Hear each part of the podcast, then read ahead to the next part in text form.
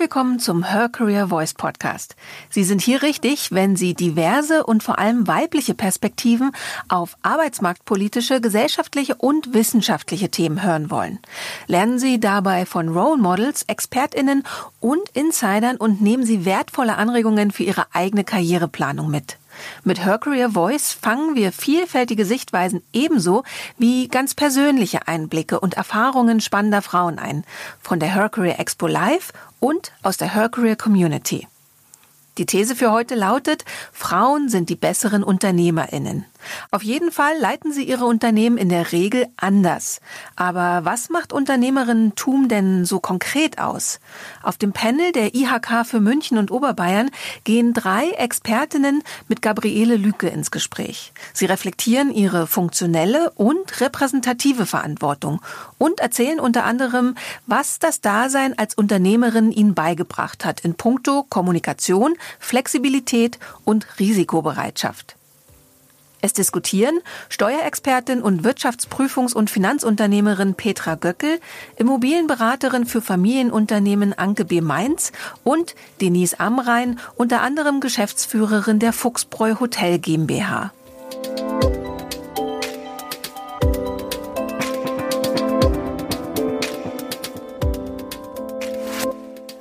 Meine Mitstreiterinnen gerne bitten, sich kurz vorzustellen, kurz zur Person, zu ihrem Unternehmen, wie sie führen und schließlich am Ende, um ins Thema reinzukommen, kurz zwei, drei Sätze zu ihrer unternehmerischen Vision. Ähm, dann darf ich anfangen. Liebe Gabi, du hast es ja schon vorgestellt. Mein Name ist Petra Göckel. Ich bin Gesellschafter, Geschäftsführender Adjuva Treuhand GmbH. Wir sind eine Steuerberatungs- und Wirtschaftsprüfungsgesellschaft, konzentrieren uns auf kleine und mittlere Unternehmen mit einer starken internationalen Ausrichtung und da ist das Wort Vision ein großes Wort. Aber ich habe mir natürlich Gedanken darüber gemacht im Vorfeld.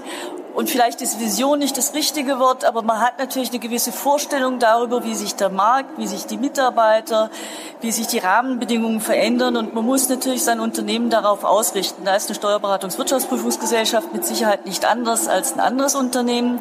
Und wir sehen ja gerade in der Digitalisierung, im Fachkräftemangel, und auch in den Rahmenbedingungen, was das Steuerrecht angeht, Herausforderungen und Veränderungen.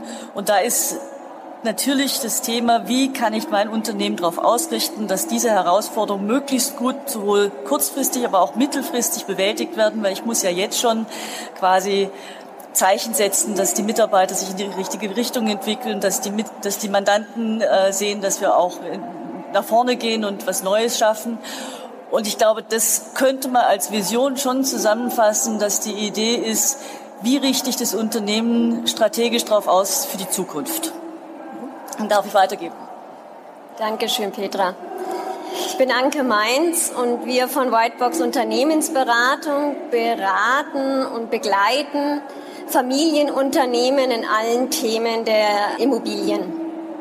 Und ähm, was immer stärker auch dazu kommt, ist, dass wir coachen oder als Mentor zur Verfügung stehen von Nachfolgerinnen, insbesondere von Familienunternehmen, wenn die ähm, die Aufgabe übernommen haben, die, das Immobilienportfolio des Unternehmens, der Familie, das lässt sich ja nicht immer ganz trennen, zu, zu managen.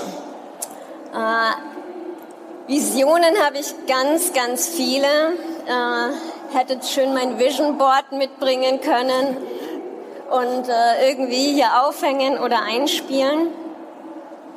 Mm, von meinem Führungsstil oder das, was ich, Führung ist jetzt eh sehr auch gerade im Wandel, dass man sagt, es geht weg so von dieser klassischen Führung und mehr von dem, zum Leadership hin, dass ich wirklich sage, ich bin diejenige, die vorausgeht äh, und lade meine Mitarbeiterinnen, meine Kunden ein, diesen Weg mitzugehen.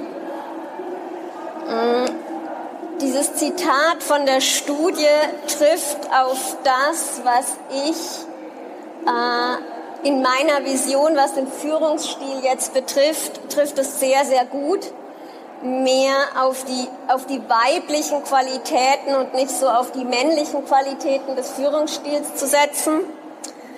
Ich komme aus der institutionellen Immobilienbranche, die doch sehr männlich geprägt ist. Und ähm, da ganz bewusst zu sagen, ich habe die Vision eher auch einen weiblichen Führungsstil, wo eben Intuition ein ganz großes Thema ist, ja zuzulassen oder den Mut zu haben, für mich selber den Weg zu gehen. Sonst als Unternehmen an sich habe ich die Vision, dass alle Familienunternehmen in Deutschland oder alle Nachfolgerinnen in Deutschland wissen, dass es eine Option gibt mit ihren Immobilien und sie sich da beraten lassen und dann sehen, was für sie und für ihr Unternehmen und für ihre Familie der beste Weg ist. Vielen Dank, Frau Amrein. Ja, mein Name ist Denise Amrein. Ich führe einen Familienbetrieb im Altmühltal in Beilngries, gehört noch zu Oberbayern. Ich habe eigentlich für die Hotellerie ein bisschen einen ungewöhnlichen Werdegang. Ich habe zunächst in München BWL an der LMU studiert und dann an der TU München auch am betriebswirtschaftlichen Lehrstuhl promoviert, war auch einige Jahre dann in München als Unternehmensberaterin tätig. Äh, und dann kam eigentlich relativ zeitgleich zwei äh, wirklich wichtige Faktoren zusammen. Mein Vater hat die, äh, also sehr konkret die Nachfolgefrage gestellt ob wir, ähm, also meine Schwester und ich, den Betrieb übernehmen wollen. Ähm, und ich hatte zu dem Zeitpunkt gerade Zwillinge bekommen und mit Zwillingen oder überhaupt mit Kindern Unternehmensberaterin sein und da immer durch die Gegend äh, fahren, ähm, eigentlich oft unter der Woche gar nicht daheim zu sein, war ja definitiv keine Option. Und so habe ich mich dann eigentlich, ohne jetzt da spezifisch für Hotellerie vorgebildet zu sein, wirklich entschlossen, ähm, nach Hause zu gehen und den Betrieb zu übernehmen und habe auch sehr schnell festgestellt, das war das Erste eigentlich, wie gut sich ähm, das vereinbaren lässt, wenn man ein eigenes Unternehmen hat, dass man Familie und Beruf unter einen Hut bringt, weil es einfach auch sehr viel persönliche Freiheit ist die man hat und die man dann einfach auch in der ganzen Arbeitszeitgestaltung, wann macht man was, man ist an niemand Rechenschaft schuldig. Wenn mal ein Kind krank ist, äh, dann kann man entweder spontan daheim bleiben oder was ich auch mal gemacht habe, ein Kind mit ins Hotel nehmen und im Hotelzimmer untergebracht, weil ein wichtiger Termin war, wo es krank war. Also solche Sachen kann man einfach nur, wenn man selbstständig ist. Und aus diesen ersten Jahren ähm, mit Familie und Beruf ist dann eigentlich immer mehr auch ähm, die, der Ansatz kommen, dass man auch sehr mitarbeiterorientiert führt. Ich musste mich von Anfang an eigentlich auf unsere wirklich guten Mitarbeiter verlassen, habe von Anfang an sehr viel ähm, delegiert, habe auf die vertraut, habe sehr teamorientiert geführt und das ist eigentlich das, wo jetzt im Grunde genommen finde ich, die Vision entstanden ist, dass es durchaus möglich ist, in so einer Branche wie Hotellerie und Gastronomie einen Führungsstil zu haben und auch ein Unternehmen in der Außendarstellung zu haben, wo sichtbar ist, dass es den Mitarbeitern gut geht, dass es den Gästen gut geht. Einfach ein bisschen ein anderer Fokus, dass die Mitarbeiter lange da sind. Wir haben sehr viele Frauen in Führungspositionen, die auch Familie haben. Also einfach auch so ein Zeichen zu setzen, das ist möglich. Und ich würde einfach sagen, unsere Vision ist es, wir haben mittlerweile zwei Hotels, also wir haben uns dann auch noch vergrößert, dass wir eigentlich in dem Dreieck Nürnberg, Regensburg, München das beste inhabergeführte Hotel sind, aber eben nicht nur für Gäste, sondern auch als Arbeitgeber einfach ein Zeichen setzen können, hey, da lohnt sich zu arbeiten, da macht Arbeiten Spaß, das sind die Bedingungen und eigentlich so auch für die ganze Branche irgendwo zu zeigen, dass Hotellerie und Gastronomie wirklich eine super, super tolle Branche sind. Vielen Dank. Ich finde, da sind schon ganz viele spannende Stichworte gefallen. Digitalisierung, ähm, Ausrichtung auf die Zukunft, Fachkräftesicherung, weiblichere Führungspolitik ähm, oder wie Sie gesagt haben, ganz spezifisch mitarbeiterorientierter Führungsstil beziehungsweise auch Wachstum als Vision. Man hat die Vision, man hat sie entwickelt, aber man muss sie auch umsetzen. Wie machen Sie das konkret? Äh, man bildet man ein Team, bildet, zieht man vielleicht Stakeholder mit dazu, Lieferanten, Lieferantinnen, Partner, Partnerinnen. Wie, wie macht man das in der Praxis? Geben Sie uns doch einfach mal Beispiele, damit wir uns vorstellen können, wie am Ende die Vision auch Wirklichkeit wird. Frau Mainz. Also bei mir ist es in, in der Tat so, dass ich mich in dem Prozess der Umsetzung der Visionen unterstützen lasse. Ich bin selber in drei Coachings in unterschiedlichen Bereichen sozusagen und habe auch selber eine Coaching-Ausbildung absolviert äh, für unternehmensinternes Coaching, so dass ich diese Prinzipien, also nicht nur von dem, was ich selber für mich erfahren habe in, in meinen Coachings, durch meine Ausbildung auch an die Mitarbeiter weitergeben kann. Dann ist es bei den Themen, die ich habe, wirklich so, dass es sehr, sehr viel von der Umsetzung damit beginnt zu sagen, das will ich wirklich machen und das ziehe ich mhm. auch durch dass es letztendlich bei mir beginnt, zu sagen, ich setze es um und ich mache das und ich gehe den Weg und da wären wir eben dann auch wieder bei der Verantwortung. Deswegen passen diese zwei Themen wirklich sehr gut zusammen. Also Commitment von oben ist ganz wichtig. Ähm, Sie als Geschäftsführer genau. sagen, ich will den Weg gehen und genau. dann binden Sie eben interne und externe Partner und Partnerinnen mit ein. Also bei uns ist es eigentlich, da kommt später auch noch eine Frage, aber es ist eine Mischung, also so richtige Visionsentwicklung, das habe ich tatsächlich auch mal gemacht mit externer Unterstützung. Aber ich habe jetzt schon mehrfach festgestellt, dass sich dann trotzdem sehr kurzfristig und sehr flexibel ganz andere Konstellationen ergeben. Manchmal kommen die Situationen auf einen zu und man muss sie einfach ergreifen und was draus machen. Also ich finde, das Wichtigste ist, das gehört einfach dazu, äh, dass man aufgeschlossen ist, äh, bereit für Neues, auch im Team eine Innovationskraft hat. Und bei uns ist es jetzt echt eine Mischung. Wir haben wirklich einmal im Jahr mit unseren Führungskräften eine Jahreszielplanung wo wir auch immer wieder die Vision kurz projizieren und sagen, wo stehen wir, sind wir nur auf dem Weg. Aber äh, dann haben sich jetzt gerade in, über Corona, aber eigentlich auch schon mit dem zweiten Hotelprojekt, ähm, das war überhaupt nicht geplant. Ähm, also es kommen dann oft Situationen auf einen zu, da kann man sich so oder so entscheiden, aber das ist absolut wegweisend, wie es dann mit einem Betrieb weitergeht. Man kann da risikoscheu sein und lieber so weitermachen wie immer oder seinen Weg äh, entsprechend der Planungen oder man sagt, Mensch, das mache ich jetzt anders, das ergibt sich gerade und stellt dann sehr kurzfristig um. Und das, so ist bei uns die Mischung. Das finde ich auch einen schönen, nutzwertigen Tipp, einfach zu sagen, ähm, ich muss auch flexibel sein. Wenn ich das jetzt total bissig durchziehe, ist es, das bringt ja. das letztendlich auch nicht, weil das führt auch zur nächsten Frage. Ich muss ja auch meine Mitarbeiter einbinden, meine Mitarbeiterinnen. Ich kann es ja nicht alleine machen. Und das Vision bedeutet auch immer Veränderung und nicht jeder ist veränderungsbereit. Ich muss also überzeugend sein und dann, wie Sie sagen, eben auch flexibel. Aber das ist für mich jetzt ein echt gutes Stichwort, weil das hätte ich in der Umsetzung der Vision sowieso als erstes genannt. Bei uns ist es ja so, dass der Bereich fachliche Anforderungen steigt, weil Standardarbeiten immer mehr automatisiert werden und auch der technische Anforderungen an Mitarbeitern steigt. Also müssen die sich ganz anders weiterbilden, sowohl fachlich als auch technisch. Und an der Stelle kann ich nur nach vorne gehen in der Kanzlei, wenn ich die Mitarbeiter von Punkt A gleich mitnehme und ihnen erkläre, warum das für ihre eigene berufliche Zukunft nicht nur innerhalb unserer Firma, sondern generell absolut notwendig ist, sich da sowohl fachlich als auch technisch weiterzuentwickeln. Und beim Technischen habe ich natürlich den Vorteil, dass meine Mitarbeiter deutlich jünger sind als ich und ähm, die mir da auch viel mehr Input reingeben können, als ich vielleicht das von oben her machen könnte. Und von daher ist es eine fruchtbare Situation von beiden Seiten her. Und ich halte es gerade in den jetzigen Zeiten auch für echt wichtig, dass man den Input von unten mitnimmt, äh, weil Ansonsten bleiben wir stehen.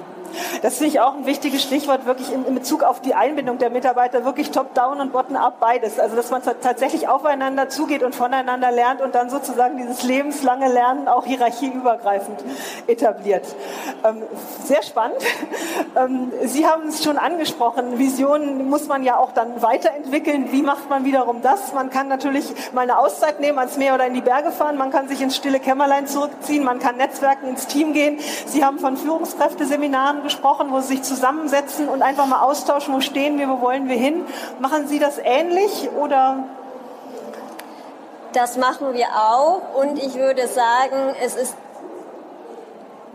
dennoch auch noch ein, ein laufender Prozess. Mhm. Also dass die, dass die Veränderungen oder der Wachstum äh, laufend ist und jetzt nicht nur zu festen Tagen, wo wir sagen, wir nehmen uns eine Auszeit und fahren irgendwo hin, und ähm, haben Strategietage oder so. Also sowas gibt schon, also Strategietage, das, aber auch so ein kontinuierlicher das Verbesserungsprozess. Absolut, aber es ist schneller oder Es ist ongoing und nicht nur zu den Strategietagen. Mhm. Und das merkt man insbesondere bei so Themen wie, ja, also die geschrieben sind, wirklich Webseite oder so, wie viel schneller wir uns entwickeln, wie das, was wirklich mal aufgeschrieben ist. So schnell kann man seine Webseite gar nicht immer umändern, als unsere Entwicklung ist, mhm. momentan mhm. zumindest. Und das heißt auch bei Ihnen ist es hierarchieübergreifend. Die Mitarbeiterinnen und Mitarbeiter können auf Sie zukommen, einen guten Vorschlag machen. Das wird offen aufgenommen. Ab, absolut, ja. Mhm. Mhm. Also bei uns äh, ist zum Beispiel auch institutionalisiert wöchentlich äh, ein Surefix. Und da kommen oft schon so gute Ideen. Also das ist eigentlich so ein komplett offenes Format, wo jeder ähm, einfach mit äh, Themen kommen kann, die gerade aktuell sind. Äh, und das sind oft wirklich total operative Sachen, aber manchmal sind es auch Sachen, ähm, die dann äh, sich zu was viel Größerem entwickeln, was wir auch irgendwann mal auf diesem Dienstags- oder Mittwochsmeeting besprochen haben.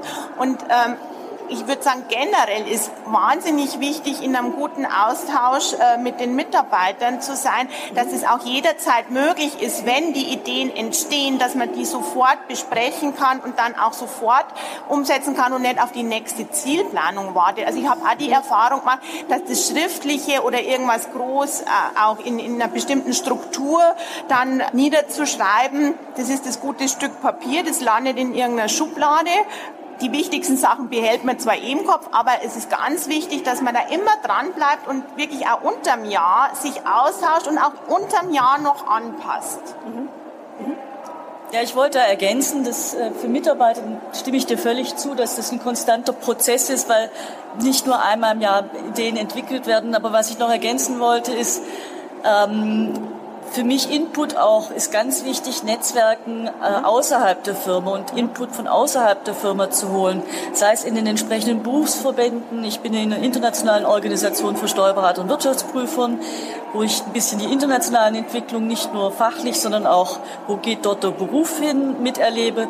Und auch äh, jetzt bei der IHK oder beim Verband Deutsche Unternehmerinnen andere Unternehmer und Unternehmerinnen, die von ihren Seiten was berichten, das dann auch für mein eigenes Unternehmen entsprechenden Input haben kann.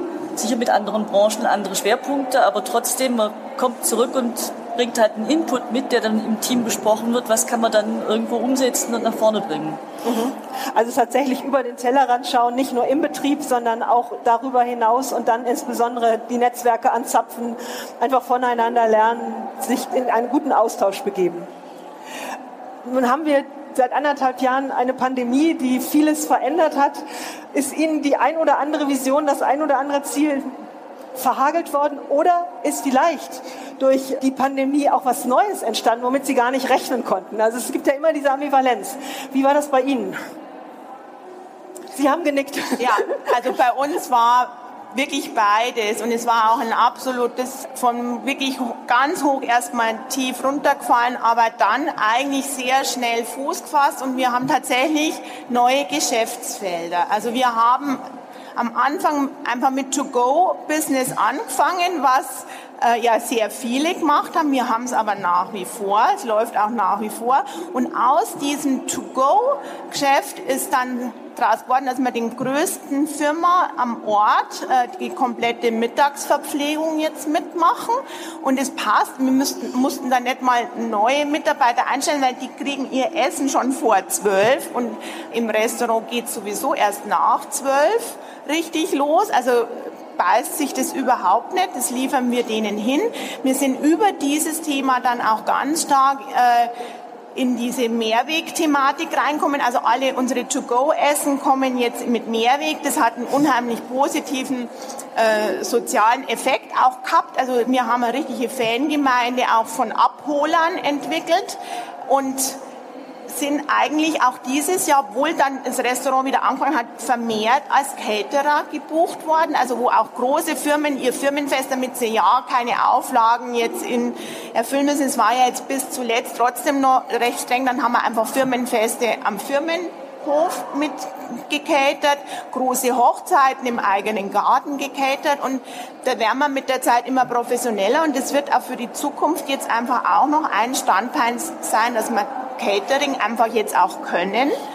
Und das Zweite ist, ich war überrascht, wie sehr wir profitieren von dem Trend äh, Urlaub im eigenen Land. Wir sind ja eigentlich ein sehr seminarlastiges Hotel, sehr viele Geschäftsreisende. Wir hatten vor zwei Jahren, war der August noch ein wirklich ruhiges Monat, weil keine Tagungen im August sind. Und jetzt plötzlich, letztes Jahr schon und eben auch dieses Jahr, hatten wir so dermaßen viele Urlauber wieder im Alpental. Und wir sind richtig, also wieder in dieses, so wie es Alpental auch groß geworden ist, Radlfahrer, Kanufahrer, Wanderer. Und das Haus konnten wir wirklich komplett voll auslasten mit Urlaubsgästen. Es war wirklich überraschend und es ist eigentlich auch ein positiver Effekt. Es wird uns auch bleiben, dass es attraktiv ist, im eigenen Land zumindest einen Kurzurlaub zu machen. Äh, total spannend. Also wirklich zwei neue ja. Geschäftsideen und auch, was Sie am Anfang gesagt haben, darauf zahlt es ja auch nochmal ein. Wirklich, man hat eine Vision, aber man muss auch flexibel umschwenken können, wenn der Weg dann vielleicht nicht mal gangbar ist und ähm, in dem Fall auch offen sein für Neues und das dann aufnehmen. Ist es Ihnen ähnlich ergangen? Haben Sie auch Erfahrungen in diese Richtung? Also für uns war Corona positiv was die Vision betrifft. Wir, also von der ganzen Führungsstruktur und dem Ganzen, das hatte ich davor auch schon äh, durch Corona und gerade letztes Jahr, März, April, dass es doch mal ruhiger wurde erstmal. Ich mehr Zeit hatte, mich wirklich auf mich und die Firma zu besinnen und nicht nur aufs operative Tun. Und ich dadurch dann auch den Mut hatte zu sagen, so mache ich das und damit gehe ich. Mhm. Also auch nochmal ein wichtiges Stichwort, ne? in dem ganzen ja. operativen Alltag, den man als Unternehmerin hat, dann einfach mal durchschnaufen zu können und zu gucken, wo will ich denn eigentlich nochmal hin und wo kann ich vielleicht auch nochmal ein paar Sachen feinjustieren, die und ich das, schon Also von dem her war, war diese Pause Aha. sehr positiv, weil wir dadurch äh, mit dieser neuen Vision wirklich durchgegangen sind und gesagt haben, so machen wir das. Können Sie auch noch eine Idee vielleicht nennen, die entstanden ist ähm, in dieser wo Sie sagen, da machen wir uns jetzt ran. Also Sie haben ja auch schon von Mitarbeiter, von mehr weiblicher Führung gesprochen als Teil Ihrer Vision. Genau, also das war jetzt, also ich will mich jetzt in dem, oder ich habe gesagt, in dem Vortrag beschränke ich mich jetzt auch auf den Part und das war ein sehr, sehr, sehr, sehr großer. Ähm, wirklich zu sagen, wir ziehen das durch und wir lassen uns auch einmal, also mit Mitarbeitern zum einen, aber auch bei Auftraggebern, bei Kunden, bei Projekten, bei Themen, die wir bearbeiten wollen, das eben so durchzuziehen. Mhm, da einfach nochmal ja. tiefer reingehen, ja. vertiefen.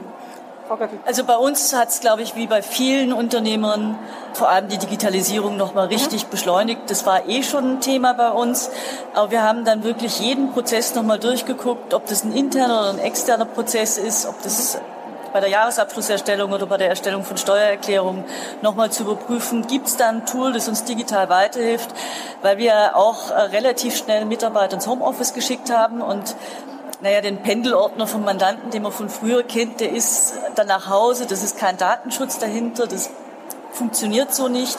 Und da konnten wir nochmal ordentlich beschleunigen und man hat auch gemerkt, dass die eine Akzeptanz ist zu wenig, sondern das Mitwirken der Mitarbeiter an diesen Prozessen, dass die Begeisterung dafür größer geworden ist, weil mhm. sie gemerkt haben, dass im Homeoffice dann auch viel besser und sinnvoller arbeiten können und dass das einfach auch zweckmäßig ist. Mhm. Und von daher war das schon ein positiver Effekt. Ich meine, als Steuerberater und Wirtschaftsprüfer hatten wir jetzt umsatzmäßig keine echten Einschränkungen. Da war es im März mal ein bisschen ruhig, weil alle mhm. irgendwie in der Schockstarre waren, aber wir hatten sonst keine größeren Einbrüche.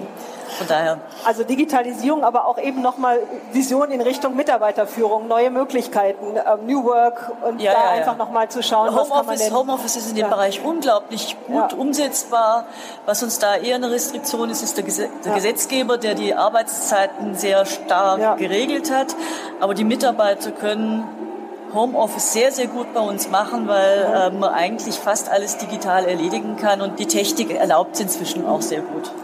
Ich finde es doch nochmal schön zu zeigen über Ihre Beispiele, wie groß eigentlich eine Vision oder wie unterschiedlich Visionen sein können. Ne? Dass es was ganz Operatives sein kann, dass es was Strategisches sein kann, dass es aber auch wirklich was sein kann auf der Ebene Vereinbarkeit von Familie und Beruf, Diversity, Gesundheit oder was auch immer. Also dass es sehr, sehr vielfältig ist und dass man vielleicht auch immer mal wieder dann Aspekte der Vision verändert. Wir haben aber noch ein zweites wichtiges Stichwort, das wir diskutieren wollen und das ist eben das Stichwort Verantwortung. Da haben Sie im Grunde auch schon übergeleitet in Ihren Antworten, aber auch da nochmal so die Grundsatzfrage am Anfang. Was ist Verantwortung für Sie? Wie übernehmen Sie sie? Mit welchen Maßnahmen? Vielleicht zunächst mal ein bisschen betriebsinterner. Also grundsätzlich habe ich mir bei der Frage gedacht, was heißt Verantwortung eigentlich? Und also ich sehe so, Verantwortung ist, ich bin zuständig, es liegt an mir, ich kann entscheiden ich habe auch die Freiheit, so oder so zu entscheiden, aber ich muss halt auch mit der Entscheidung, die ich getroffen habe oder mit dem Handeln, was ich gemacht habe, das liegt dann auch an mir. Aber ich sehe eigentlich eher das Gestalterische, auch das freiheitliche Entscheidung im Vordergrund. Und es ist ja auch oft so, dass man Verantwortung so definiert, wenn irgendwas schiefgelaufen ist, dann ist irgendjemand verantwortlich und keiner möchte dafür verantwortlich sein. Und diese Hin und Her. Und das ist es für mich eigentlich nicht. Wenn ich eben Verantwortung übernehme und das erwarte ich auch äh, von den Mitarbeitern, dann übergebe ich damit Entscheidungsfreiheit oder ich habe die Entscheidungsfreiheit und ich mache das Beste draus. Und wenn dann auch mal was schief geht, dann trage ich dafür die Verantwortung, aber mir wird der Kopf nicht abgerissen es geht immer weiter und nur aus Fehlern lernt man. Also das mal vorweg, was, was ich eigentlich unter Verantwortung verstehe. Und ich finde, ich habe für mich selber Verantwortung. Ich habe es für meine Familie, und ich habe es für den Betrieb, den ich habe und damit auch für die Mitarbeiter. Also ich sehe das einfach auch, was ich vorher schon gesagt habe, ist für unser größtes Kapital sind die Mitarbeiter. Also das macht unseren Betrieb aus. Und äh, ich möchte, dass es denen bei uns im Betrieb gefällt und dass alle so mitziehen und auch dann in dem Rahmen, den sie haben, und die haben oft einen großen Rahmen, eben auch die Verantwortung übernehmen. Weitergesponnen ist es dann natürlich auch noch, ich habe Verantwortung auch für die Umwelt und für die äh, Gesellschaft an sich und äh, da muss man einfach so, ein, so seinen Betrieb führen, dass er nachhaltig ist und dass man eigentlich auch, ähm, sage ich mal, sozialer Arbeitgeber ist, äh, der gute Bedingungen hat. Also jetzt mal so. Ja, auf den letzten Aspekt ja. würde ich auch später gerne noch kommen, ja. aber ich finde es interessant. Sie sagen, haben im Grunde drei Aspekte von Verantwortung. Fürs Unternehmen und die Mitarbeiter aus, aus Ihrer Sicht der Geschäftsführerin.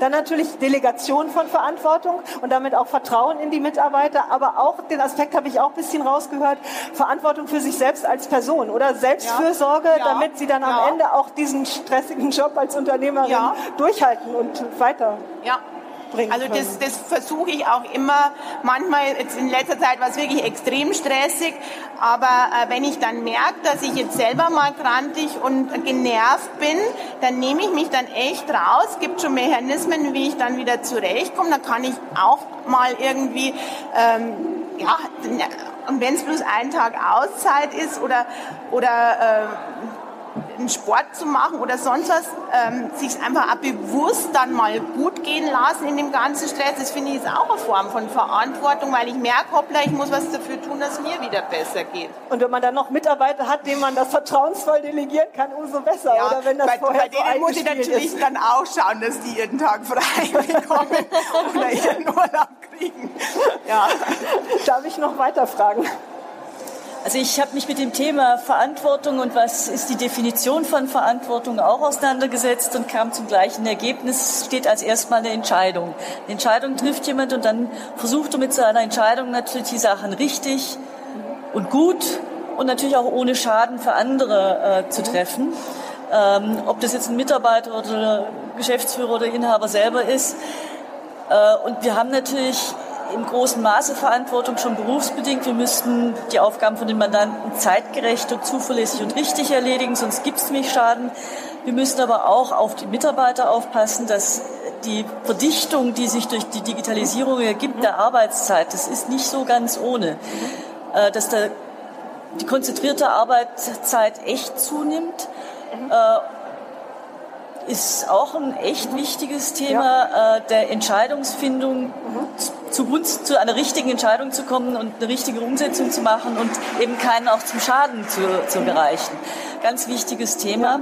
Und äh, in der Verantwortung steht derjenige, der entscheidet. Das ja. ist, da stimme ich völlig recht zu. Mhm. Aber auch mit einer gewissen Fehlertoleranz, weil jedem können Fehler passieren dass man einfach, wir haben in Deutschland keine besondere Fehlerkultur. Wir vermeiden selbstverständlich so gut arbeiten nach, nach bestem Wissen und Gewissen. Gehört das auch dazu zur Verantwortung? Ja, wir, also bei uns ist es natürlich so, dass die fachlich, also die Termin, Termineinhaltung und die fachliche äh, Da ist die Fehlertoleranz nicht allzu hoch. Das ist klar. Da muss ich aber gucken, dass ich entsprechend Kontrollen einziehe, mhm. dass das Vier-Augen-Prinzip gewahrt wird, dass zumindest zwei gemeinschaftlich den Fehler mhm. dann vielleicht nicht sehen. Hoffentlich nicht. Aber da muss ich einfach dafür Sorge tragen, dass dort die Fehlertoleranz relativ klein ist. Mhm. Nicht, dass keiner keinen Fehler machen kann, sondern durch Kontrollen die Entdeckung größer mhm. ist. Ähm, in anderen Bereichen muss ich sagen, gibt es natürlich eine Fehlertoleranz, wenn man jetzt ähm, sagt, man könnte jetzt irgendwie einen Prozess anders gestalten und alle sagen, ja, es hört sich gut an und stellt sich raus, dass der nachher eben doch nicht sachgerecht ist, dann ist es so. Dann muss man halt dran arbeiten, ihn zu und ändern. gemeinsam Lösungen finden. Also, genau. also man muss bei Fehlern schon irgendwo gucken, wo sind die relevanten Fehler, ja. die man wirklich vermeiden muss und wo sind welche, wo man tolerant sein kann. Ist auch sicherlich nur ein Seitenaspekt, der sich sozusagen gerade ergab. Frau Mainz. Das ist jetzt eine ganz spontane Antwort auf die Antwort von der Frau Dr. Amrein. Die Verantwortung für einen selber, wie wichtig die doch ist, das will ich in der Tat nochmal unterstreichen. Und äh, was man jetzt leider sehr schnell und leicht vergisst, und das war in der Tat auch so ein Corona-Benefit, dass ich äh, da nochmal sehr, sehr, sehr überlegt habe, ähm, welchen Weg wir gehen. Ähm, und äh, das Interessante ist ja, dass wenn man dann den Mut hat, es zu tun, dass es dann viel besser läuft wie davor. Mhm. Für alle, für alle Beteiligten. Alle Beteiligten.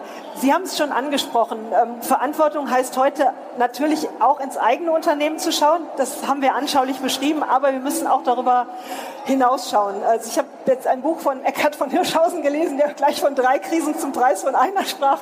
Die Klimakrise, die Gesundheitskrise, die Biodiversitätskrise. Wir sprechen viel über Klimaschutz und Nachhaltigkeit. Welche Rolle spielt das in Ihrem Verantwortungsgefüge? Und Sie haben schon gesagt, gerade dieses Thema Takeaway fand ich sehr spannend, immer das eigene Material mitbringen und sich dann das Catering abholen. Aber nichtsdestoweniger, was können Sie da noch erzählen? Wie fließt das ein in Ihre Entscheidungen und in Ihre Verantwortung? Also ich finde, Nachhaltigkeit heißt auch Denken in Generationen. Und das ist jetzt, wir sind ein echter Familienbetrieb. Ich selber bin die fünfte Generation in dem Betrieb und habe auch wieder drei Töchter, wo natürlich immer in, in, in manchen Überlegungen äh, schon eine Rolle spielt, nehmen die mal einen Betrieb oder auch nicht. Aber selbst wenn sie nicht nehmen, es ist trotzdem eine Form von Betrieb, den wird es auch noch geben. Also Hotellerie und Gastronomie, glaube ich, ist eine zeitlose Branche, weil die Leute brauchen Übernachtungen und die brauchen auch Restaurants. Da bin ich absolut sicher und das wird es in 100 Jahren auch noch geben. Ähm, und ich finde, nachhaltig ist auch, wenn man sich immer entscheidet, dass man entweder in der Region bleibt, regionale Handwerker, regionale Lieferanten, einbindet, auch echte Materialien, wenn man zum Beispiel was baut, dass man kein Plastik einsetzt, dass man ressourcenschonende Materialien verwendet. Also solche Sachen spielen da bei mir eine Rolle. Aber nachhaltig ist auch, wenn Mitarbeiter ein Leben lang in einem Betrieb sein können, also ich sehe das unter vielen Aspekten. Und wenn vielleicht von Mitarbeitern wieder die Kinder das erstrebenswert finden, wieder im gleichen Betrieb wie schon die Eltern, vielleicht eine Ausbildung zu machen, auch wenn es altmodisch erscheint. Aber ich finde, es ist eigentlich was Schönes. Mhm. Also wirklich in allen drei Dimensionen, ökologisch, wirtschaftlich, ja. sozial. Ja, da schließe ich mich auch gerne an, weil einmal hat man den Nachhaltigkeitsaspekt, was man ja gerade im Bau oder in der Immobilienwirtschaft auch sehr kon also kontrovers diskutiert. Und ähm, wenn man das jetzt auf das reine Produkt oder auf das, was wir beraten, bezieht, ja, äh, sind wir im ähm, DGNB, also der Deutschen Gesellschaft für nachhaltiges Bauen. Und ich bin auch Consultant und äh, wir können in diesen ganzen Aspekten beraten. Und ich möchte auch darauf hinweisen, dass eben das, was uns antreibt oder das, warum wir unseren Job machen, eben ist, dass die Unternehmen nachhaltig auch ihre Immobilien und ihre Liegenschaften im Familienbesitz halten. Es ist nicht immer möglich, aber wenn es möglich ist, ist es umso schöner und nicht an irgendeinen Projektentwickler verkaufen, der es halt dann ganz schnell billig irgendwie aufbaut und ähm, an irgendeinen Fonds oder sonstiges verkauft. Und das ist eben auch dieser Nachhaltigkeitsaspekt. Mhm. Also wir sind jetzt als Branche nicht diejenigen, die wahnsinnig CO2 produzieren.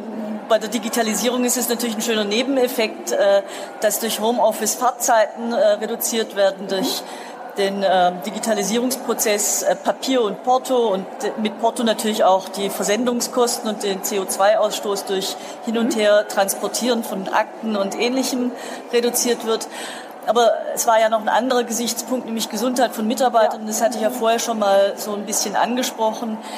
Wir merken schon, dass die Verdichtung durch die Digitalisierung der Konzentration auf die Arbeit und die Belastung da schon zunimmt. Mhm. Und da sind wir jetzt gerade dran zu überlegen, wie wir das wieder ein bisschen entzerren. Ähm, das ist jetzt mit Homeoffice und Digitalisierung auch echt eine Schwierigkeit. Also da sind wir jetzt noch nicht zu Ende beim Denken. Aber wir merken, dass wir da was tun müssen, weil das schon die Arbeitsbelastung ähm, mhm. erhöht. Ja, ich finde auch, das ist ein wichtiger Aspekt. Nachhaltigkeit hat ja auch eben noch diese soziale Seite, ähm, wie Sie sagen, in der Region einkaufen, soziale Zuliefererbeziehungen, aber eben auch wirklich auf den Mitarbeiter schauen. Ne? Ist er gesund? Und dieses Thema Verdichtung finde ich total interessant, weil das stimmt. Im Homeoffice organisiert man sich noch anders, arbeitet viel noch konzentrierter durch. Und da kann auch solch, kann, das führt natürlich auch zu gesundheitlichen Beeinträchtigungen. Aber, aber, aber nicht nur im Homeoffice. Wir merken es auch im Büro, dadurch, Gut. dass Früher ist man zum Briefkasten runter, hat vielleicht noch jemand getroffen, hat die Post aufgemacht. Das war nicht so wahnsinnig konzentriert. Und jetzt mhm. sitzt jeder vor seinem Bildschirm und ist unglaublich konzentriert, ob zu Hause oder im Büro ist gar nicht mal so der Unterschied man muss irgendwo mehr eine Pausenkultur wieder reinbringen. Aber da sind wir noch nicht so weit, wie wir das gut hinkriegen. Das ist aber ein interessantes Stichwort, finde ich. Also wirklich auch so die Schattenseiten der Digitalisierung dann im Blick zu halten und zu schauen, wie, wie mache ich meinen, für das für meine Mitarbeiter gut. Dass sie sich wohlfühlen, dass sie entspannt sind, dass sie gut arbeiten und dann ja auch konzentriert arbeiten können. Das geht ja nur unter guten Bedingungen. Vielen Dank für die Antworten bis hierhin. Jetzt würde ich gerne noch eine Abschlussrunde mit Ihnen machen. Man hat schon gemerkt, Sie sind leidenschaftliche Unternehmerinnen. Verantwortung, Vision sind, wie wir gesagt haben, wichtige Parameter Ihres unternehmerischen unternehmerischen Handelns. Wir haben möglicherweise auch Gründerinnen im Publikum. Geben Sie ihnen doch ein bisschen Leidenschaft ab mit einem Statement zum Thema, warum sind Sie eigentlich so gerne Unternehmerin? Was ist das Tolle daran? Was reizt Sie? Warum können Sie sich gar nichts anderes vorstellen, als Unternehmerin zu sein? Wenn ich anfangen darf. Gerne. Also, die Danny hatte es am Anfang gesagt, dass Verantwortung ja mit Entscheidung zu tun hat. Wir verbringen so viel Zeit am Tag mit Arbeiten, ob man angestellt ist oder Unternehmerin, beide. Aber dass man die Entscheidungsfreiheit hat, einen wesentlichen Teil seines Tages selbst zu gestalten und seine eigenen Ideen umzusetzen, ähm, das ist unschlagbar. Dem schließe ich mich an. Und da Sie ja hier heute alle da sind, ist das die beste Voraussetzung, weil 2016 auf der Her Career habe ich beschlossen, meine Firma zu gründen. Also, wenn Sie hier heute auf der Her Career sind, dann sind es die besten Voraussetzungen, dass Sie gründen und Unternehmerin werden. Also ich bin ja zur Unternehmerin geworden, weil, es im Elter, weil die Eltern eben einen Betrieb hatten und ich den übernommen habe. Aber ich hätte nie für möglich gehalten, dass es mir einfach auch wirklich Spaß macht. Also ich habe wirklich Spaß an meiner Arbeit. Ich finde, es ist eine wunderbare Branche, also die mir einfach auch wirklich sehr gut gefällt. Ähm, und diese ähm, Gestaltungsmöglichkeiten und auch die, ja, auch die Entscheidungsfreiheiten, das ist einfach, das möchte ich niemals mehr missen. Und ich kenne auch, zumindest einige Jahre habe ich ja auch als Angestellte gearbeitet. Also ich, ich bin jetzt eigentlich richtig erfüllt und damals halt eigentlich, ähm, wie, ja, kann man nicht vergleichen, wie, wie ein Arbeitstag ausschaut, wenn man selber dafür verantwortlich ist oder wenn man in irgendwelchen Zwängen ist. Wunderbar.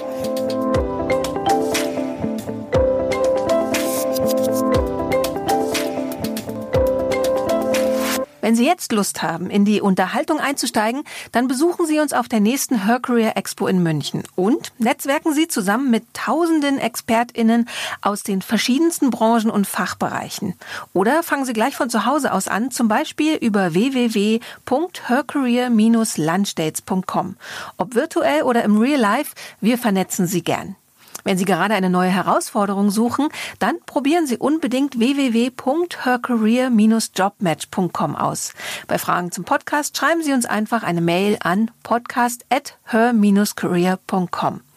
Abonnieren Sie den Her Career Voice Podcast auf Apple Podcasts, Spotify oder wo immer Sie Ihre Podcasts hören und empfehlen Sie uns an Ihre liebsten KollegInnen. Alle Episoden gebündelt finden Sie zum Beispiel unter www.her-career.com slash podcast. Wir sind glücklich und stolz, dass Sie ein Teil der Her Career Community sind. Danke, dass Sie anderen zuhören, um uns alle weiterzubringen.